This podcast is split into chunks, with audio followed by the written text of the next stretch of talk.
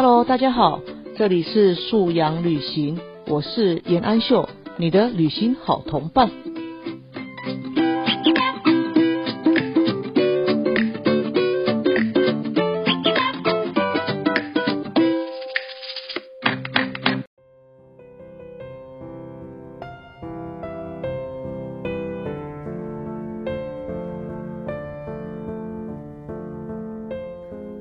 大家好，这里是素阳旅行，欢迎你来到空中。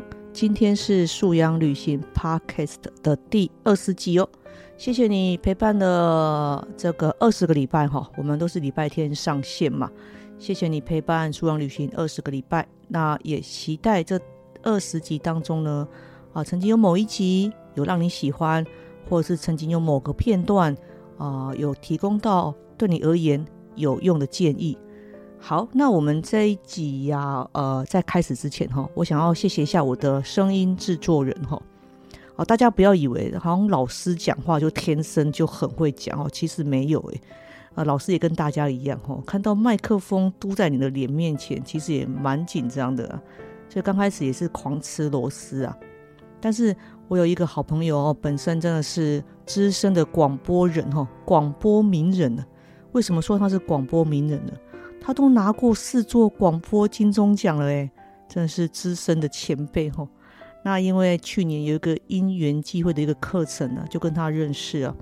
那后来就有比较多时间在跟他请教关于声音啊，关于 podcast 的制作哈。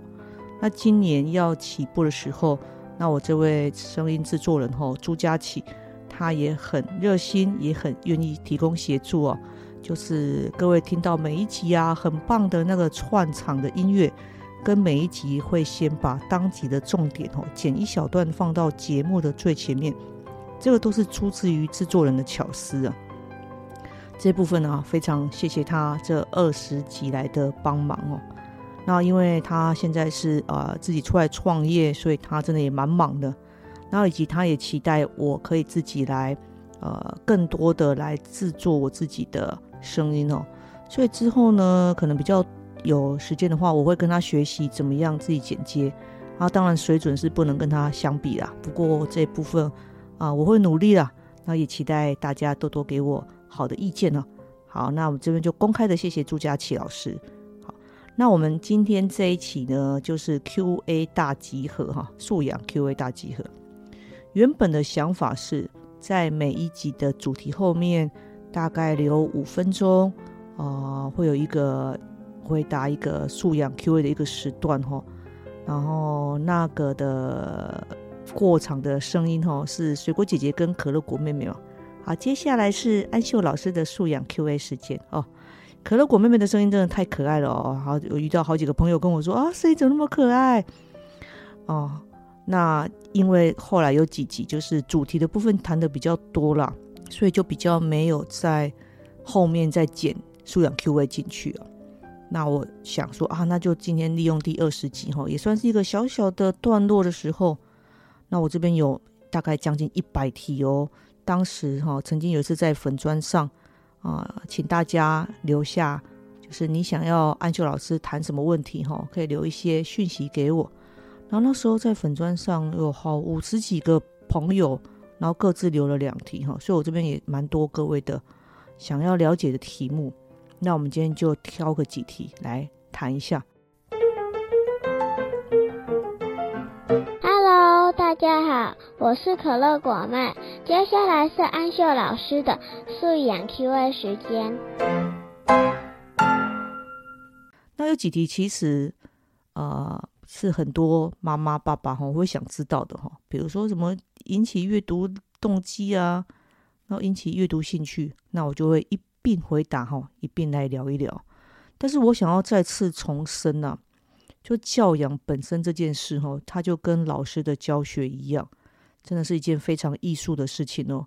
因为你的想法、你们家的氛围、你的孩子的个性，哦，那就是每个家庭都不一样嘛，一定是因人而异啊。然后你不要觉得说，哎，安秀老师这样子就可以，为什么我们家好像就行不通？哦，你一定要经过一些转化哦。那个转化是为了让你跟你的孩子之间沟通的更顺畅。那你或许可以把握几个原则，像我就很重视啊成长性思维，我就很重视用鼓励取代贬低的话，好，类似像这种这种几个原则是可以掌控的。但是你跟孩子的互动当中，或你在进行的小小策略当中，当然要纳入你们家本来的习惯啊，你们家本来的文化这个部分哦，一定要大家各自去做调整哦，好吧？那这样效果会比较好。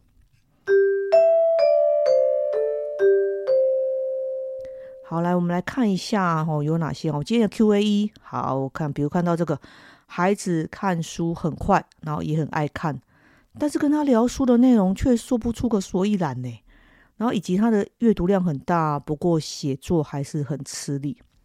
好，这边的话，我想要先讲一下哈，很多传统的父母会认为看书多很容易等于写作好。我真的要跟大家讲哦，啊，喜欢看书跟看书理解的很快，这已经本身是个两个不同的能力喽，更不要说是。写作也会很厉害，你就想嘛，游自由式跟游蛙式已经是两个不同的能力了。但至少怎样，它还是属于游泳，对不对？但你游泳很厉害的人，你不会等于跑步很快啊。这这样概念，如果这样讲，大家可能就会理解。但是可能会说，诶，但是我们以前小时候都学啊，你看书多，你就写的，诶，写得出来嘛，你的作文就比较好。那我们或许也可以这样解释：你当你是个游泳健将的时候。你的体能相对比较好，那体你体能相对比较好的人，你去跑步的话，你可能长跑的时候，你或许就会比较有比较好的心肺耐力，你就会跑得比较轻松自在一点。这当然会有帮助，但是游游泳选手他不会直接等于他是个长跑选手，对吧？大家这样讲应该可以接受了哈，这样子的替换。所以我们来谈一下，看书很快也很爱看。会聊出聊不聊不出个所以然。我觉得这个时候哈，大人对孩子的问话很重要。如果啊，爸爸妈妈你就问孩子说：“哎，这本书好不好看？”他可能只会回答你好看或不好看，因为你的问题就只在于问他这本书好不好看嘛。那你如果问他说：“那这本书你有什么感想？”哦，感想这两个字吼，会直接就堵住了一个孩子的嘴。因为他不晓得什么样叫做感想，他也不晓得他讲到多少才符合爸爸妈妈你期待听到的感想，所以这个问题就太大。所以我一直鼓励父母吼，就是孩子在看的书啊，你也大概可以翻一下，因为我们大人看书很快，我们大概翻一下，我们大概就知道这本书在讲什么。好，如果以情节性的、故事性比较强的书，你可以跟他说：“哎，这里面有提到这个，哎，好，比如说这个坏人怎么样，这个好人怎么样，你就直接告诉他。”哎，直接问他哪一段剧情，他的认为是什么？然后如果说父母你不见得有这个时间啊，去详看那个故事发展的话，你也可以问他：哎，里面有几个角色？有哪个角色你现在印象会还记得的吗？有点有点印象的吗？你在问话的时候，你就先降低了你那个想要听到那个答案的标准。孩子其实听得出来，当他意会到。父母，你想听到的是那种长篇大论、很完整的心得，那不好意思哦，他真的会说不出来，因为他自己没没有去整理过或组织过。但你如果跟他闲聊，哎，哪个角色你觉得还 OK？然后他可能如果这个时候孩子跟你说我不知道，哎，没有感觉，你说真的吗？但是我们来看一下，你就可以把他书打开来翻啊，哎，这边有哪个角色，那边有哪个角色？你觉得他们之间关系什么？你觉得呃他在里面？啊，这个角色他他引导了这个故事发展，他有什么样的地位？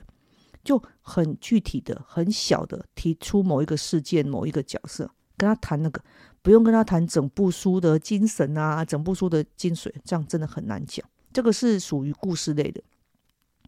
那如果是自然科学类的，或是科普类的，那如果说这本又是一个呃绘本，或者是有图画的，那更好啊，就打开来，把图画打开来啊。问问这个图在讲什么，然后你有时候你也不用问他嘛，你有时候你就跟他讲，哎，这个图，呃，他的你就再把那个书面那个页面再讲一次。如果孩子他如果看过你在讲的时候，他或许他想要纠正你啊，或许他想要帮你补充啊，那没关系，不管是你故意说错要让他有个机会来纠正，还是你故意说的不完全要让他有机会来帮你补充，都很好。那就是父母你的策略奏效喽，你勾起了孩子想要表达、想要说话的那个欲望，你就是设个，诶，也不能说设个陷阱啊，你就是诶设个一个情景，让他愿意去说一下他所知道的、他所理解的、他想要告诉你的。好，所以聊书哈，我们不要设定说孩子一定要把这本书聊得很透彻啊，或者是聊得很完全。孩子他毕竟不是一个专业的说书人哈，他也不可能看得很全面。那你只要他愿意跟你谈部分，然后刚开始嘛，从部分开始啊，哦，然后爸爸妈妈的问话真的是很关键。好，那如果阅读量大，写作还是很吃力，那没有关系啊。阅读量大跟写作其实真的是两回事，所以我也没有很赞成今天孩子读完一本书要叫他去写心得。哦，那个真的是太困难了哈！孩子觉得写心得，那我不要看，所以跟他聊聊心得就好。那如果父母还是很期待，或是还是认知上是认为，呃，阅读是写作的基础，这一点其实我认同了。就像我们说嘛，体能是是赛跑的基础，是意思是一样的哈。阅读是写作基础，但是它不见得会在你期待的时间上就表现出来。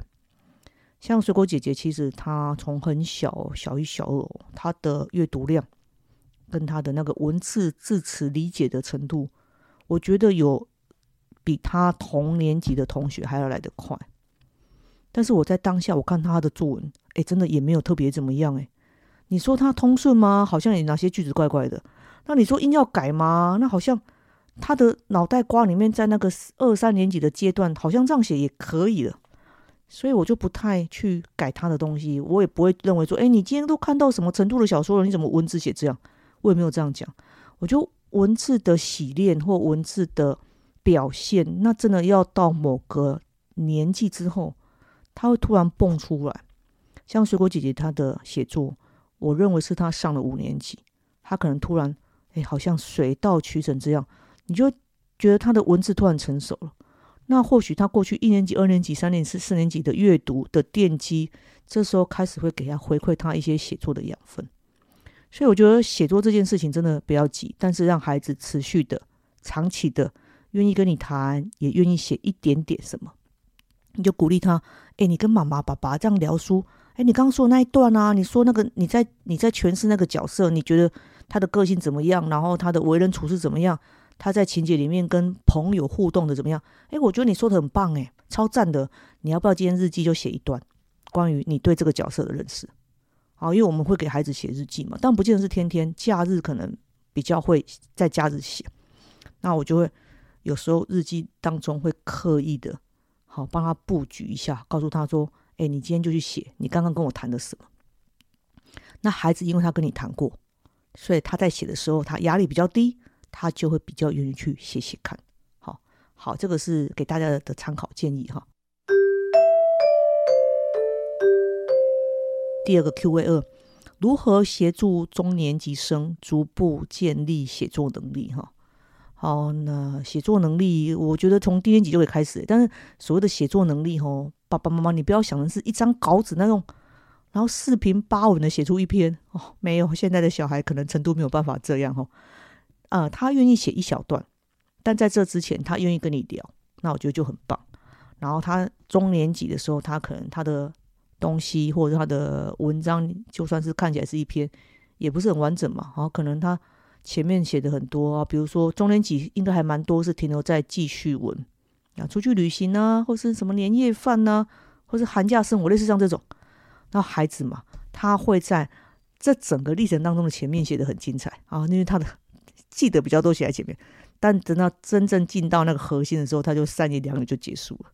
好，那我觉得这个都没有关系。但是其实我们可以跟孩子呃画心智图的方式，就跟孩子说：“哎，你看妈妈做饭，我也是要先把所有的菜啊、备料啊什么的全部都整理出来了，我才下去炒嘛。我总不会炒一炒发现啊，我需要姜，我才去切姜。我总不会炒一炒才发现啊，对我菜还没洗，我去切菜。不会啊，我说我们都会先准备好。”所有的素材，我才去煮这道晚餐。我说写作也是一样啊，你用心智图的方式，把你所有知道的素材都填进去。那你填进去，不代表不能改哦。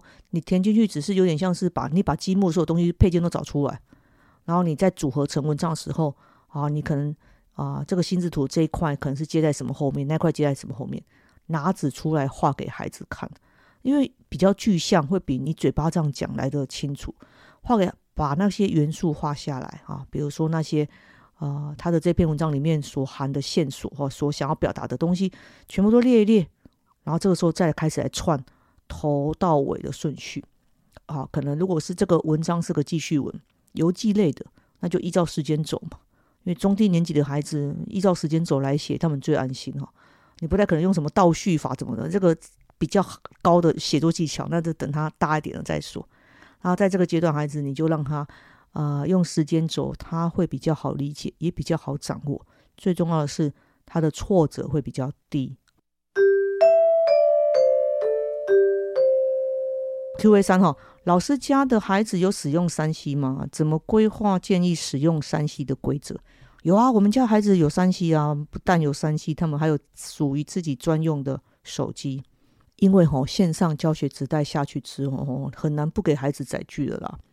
孩子他用他的载具去什么看 Google Classroom 上的功课，然后甚至交交作业，这已经是在这一两年当中变成了非常稀松平常的事情。所以孩子会有一个工具，那个工具我会把它定义成，这是家里为了福音你的学习，帮你准备的学习设备。因为父母有责任为你准备学习设备，但是今天这个设备，你假设。你用在别的地方，比如说娱乐，啊，比如说你做来工作的工具，你使用不当的时候，我就会先暂时收回来，因为你本来你就是逾越它的使用的范围嘛，哦，再加上我妈爸爸妈妈给你手机就是为了佛学习啊，那你现在不是佛学习，你是为了别的什么哈？啊，那你这样子就是超过了我们之间谈好的约定，那我就会先收回来。这个一开始就会讲清楚哈，不会让孩子认为这是他的。没有，我会告诉他，你十八岁都还没有满呢，手机都不能办，什么叫你的？没有，这是家里的。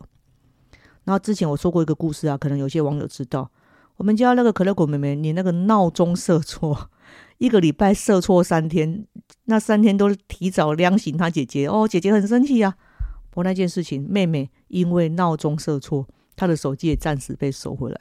因为我告诉她啊，你连闹钟的那个，呃，就是设定，你一个礼拜中错三次，你不是不会啊，你是没有细心检查，而且你影响到跟你同一个房间的姐姐，那这样子你工具使用不当嘛，那就只好先收回来了。OK，好，所以规则就是我们家的三系中规则就是，这是家里的，家里提供给你学习。第二个，你使用不当，那就先暂时收回。那第三个。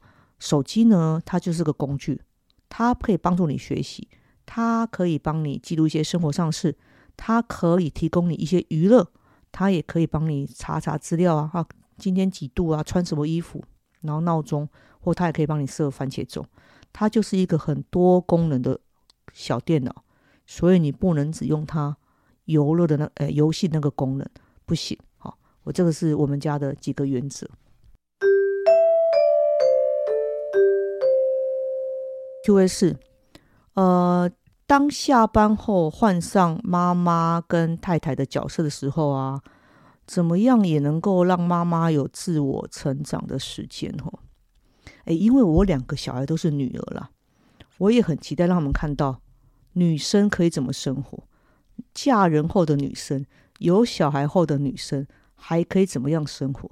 那个所谓的生活是如何保有自己的梦想？如何保有自己想要期待的未来？所以，我在这这个题目对我来讲啊，我下班之后，我不太会去意识到我现在是妈妈，还是现在是太太，还是现在是什么？我我不太有意识到。我觉得那对我们来讲都是很综合体的。我下班之后，当然就是在孩子面前自然是妈妈嘛。但是他们来找我撒娇、亲亲抱抱之后，我就要跟他说：“好了，现在抱完了，我现在要写作一篇东西，我需要几分钟。”然后你，我觉得你现在也需要去练习什么？你也需要几分钟，刚好这样好了。我们各自去忙，好，我们各自忙个四十分钟。四十分钟之后，你还可以再来找妈妈抱抱第二次。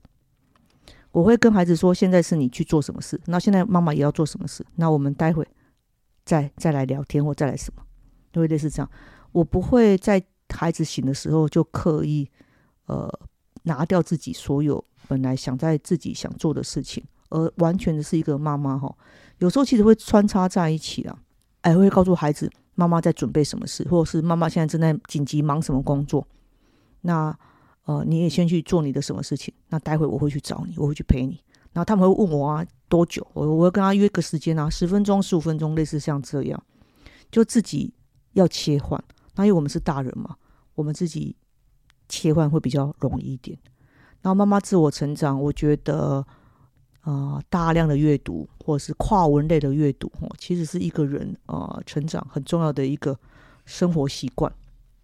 所以孩子会常常看到我在看书。然后他们也会很好奇，像现在水果姐比较大了，我的书他也会拿去看呢。那我就告诉他，没关系，妈妈书房所有书架上的书，你都可以拿去看。哎，你看完之后记得帮我放回去就好。然后他以前还会来跟我说他要拿哪一本，然后后来我就告诉他说，没关系，家里的书只要你看到书，你通通都可以看。这个妈妈很乐意跟你分享，爸爸也很乐意跟你分享。哎，但是记，请你记得哦，你就要帮我归位。所以有时候他会调侃我，他说：“妈妈，我都看完了，诶，这本书你是不是还没看？” 我们被孩子调侃一下，这个也很 OK 啊，这个没有关系。就我会让孩子看到，我是个喜欢靠着阅读来吸收不同薪资的家长。那你其实这无形中孩子就知道啊，你今天你的学习或你的薪资的接触，不是校园里的事而已，当然更不可能是教室里的事。哦，薪资的接触或保持学习的弹性。那是跟着你一辈子往下走的哈，所以呃，这个部分啊，我是觉得啊，就是在家里，就是让孩子看到你怎么样自我成长，他们就会朝向你这样去做。那我就跟他们两个讲啊，你们看看爸爸哪些优点啊，比如说可能支持太太啊，啊，可能是会什么协助家务啊，什么什么的。我说这个都可以将来你们作为选择另一半的参考，就是我会让他们知道说，哎，今天。家里不是只有妈妈的，但家里也不是只有爸爸的，家里是每一个人的。然后我就从小让女儿看到这样子的妈妈，也看到这样子的爸爸。啊，我觉得这应该会对他们未来有一点帮助了。好，那么下一题哈，如何面对手足间的差异来进行因材施教？诶，讲到这个哈，我有个心得。我真的很感恩吼，我有两个小孩哦。虽然有时候要解决他们的纷争也有点烦，但是啊，真的只有到两个小孩的时候，你才会真的知道你那教养教养的那一套。即使我是个老师哦，好，我才会很谦卑的知道教养的那一套啊，不是一体适用在所有孩子的身上。你自己的小孩 A，你自己的小孩 B，搞不好就不太适用了，你就要改变哦。对。姐姐可能你可以强势引导他，就是一个标准的好学生嘛。你大人怎么教他就怎么学。当然了，这是四年级之前哦，五年级之后不一样哦，意见开始很多。好，没关系啊，他开始长出他的样子，这个也也是好事。但是妹妹从小就不是哦，你要强势引导他，那真的很难，因为他太可爱了，他会跟你讲些五四三，那就把你 话题转换，就拉走了。然后以及你在跟他讲 A 事情的时候。他可能脑袋动很快，他已经想到 B 去了，那他就告诉你他 B 要怎么处理。但你作为大人，你会觉得，哎，我 A 还没讲完呢，你跟我提到下一步骤的 B 是做什么？我们就觉得我们的节奏被他打乱，会觉得不是很开心。但是我觉得这就是两个孩子不同的差异。然后真的在这当中去啊，谦卑的学习到，不是你妈妈想怎么教孩子就会怎么学，没有，孩子也会转过来用他的方式告诉你。妈妈，我的个性就不是姐姐那样啊，所以妈妈，你对我就要别的方法。当然，他不是这种讲，他不是这样讲出来啊，但是他的表现就会让你知道，你不能用姐姐那一套去对他。这对他吼，你先气死你自己，他也还不晓得你在生气什么。手足间的差异哦，我觉得第一就是你不要去比较孩子，在孩子面前比较孩子。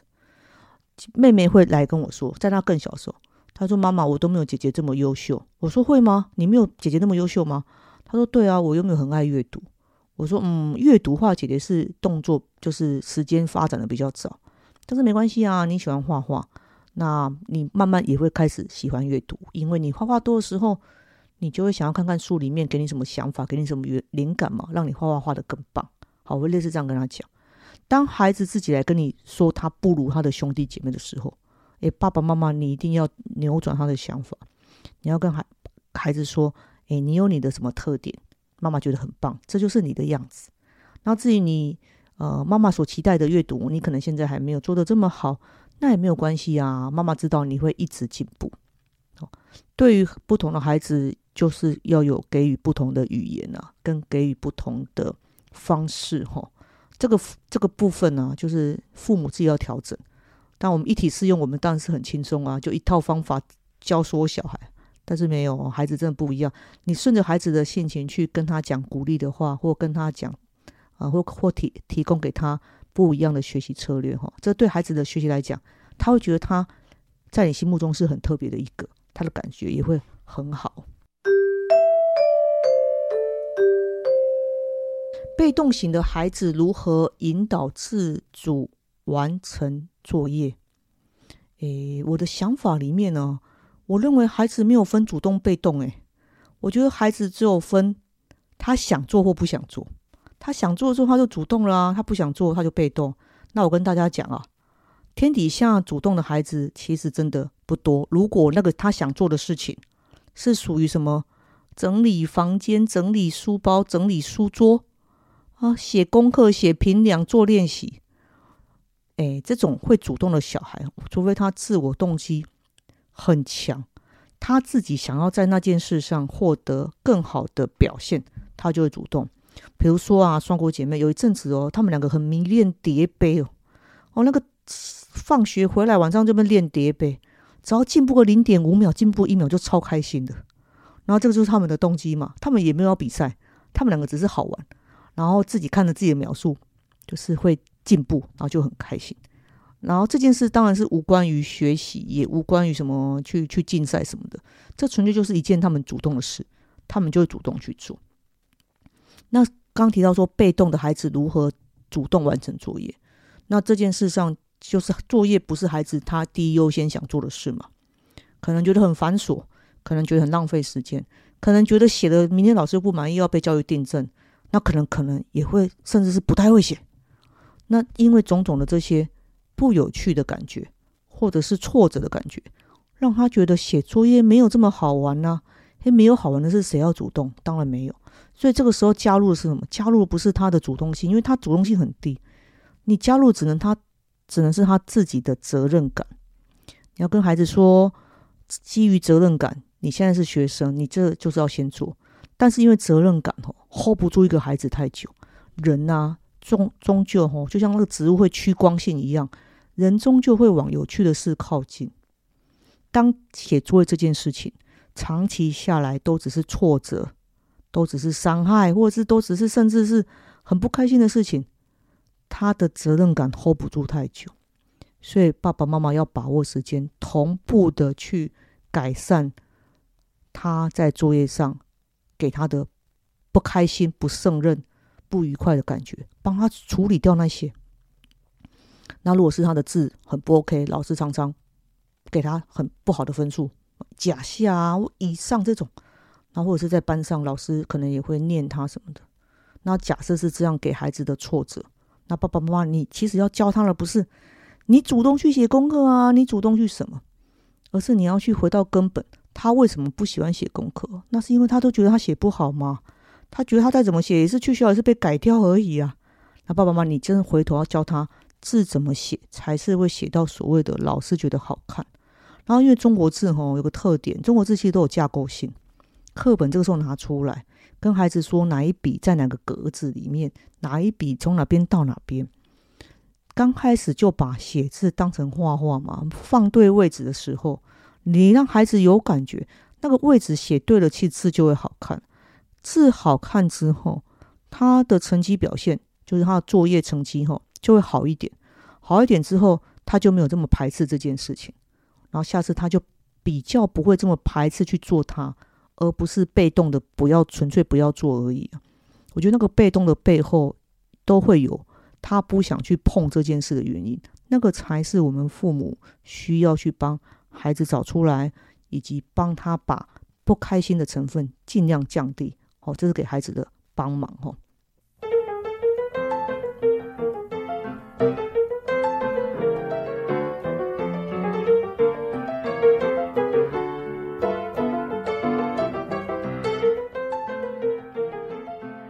好，那今天大概讲了五六题吧。哎，其实还有很多题哈，我们可能下次再找个机会再来进行 Q&A 啊。那没有关系啊。那我觉得以上都是我个人的经验啊，不管是自己在学校教学经验，或者是自己啊在带两个小孩的经验哦，那就是提供给大家做参考啊。那我觉得以以最后一题刚刚讲的那个主动被动那个哦，主动被动只是孩子表现出来外面你看得到的。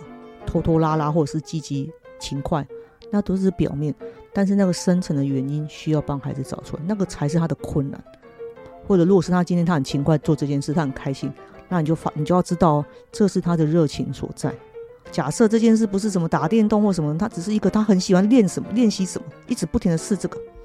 我以前有学生啊，哦，超会背那个火车时刻表，那超厉害。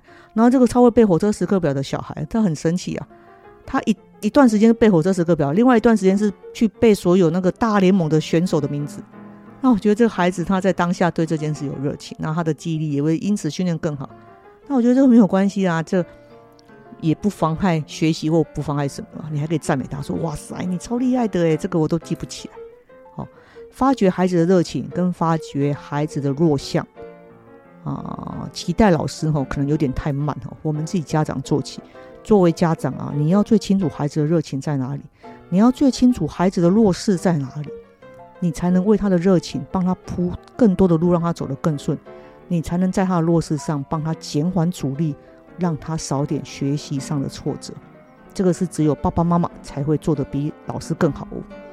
好，那我们今天 Q&A 就先到这边，那么期待很快还会再有一个 Q&A 的时间，或者是我们一样就是可以回到。每一集的后面哈，还留个五分钟再来 Q&A 一下。好，谢谢大家的收听。啊，夏日真的很热哈，大家记得多喝水。好啦，暑假快乐，下礼拜见喽，拜拜。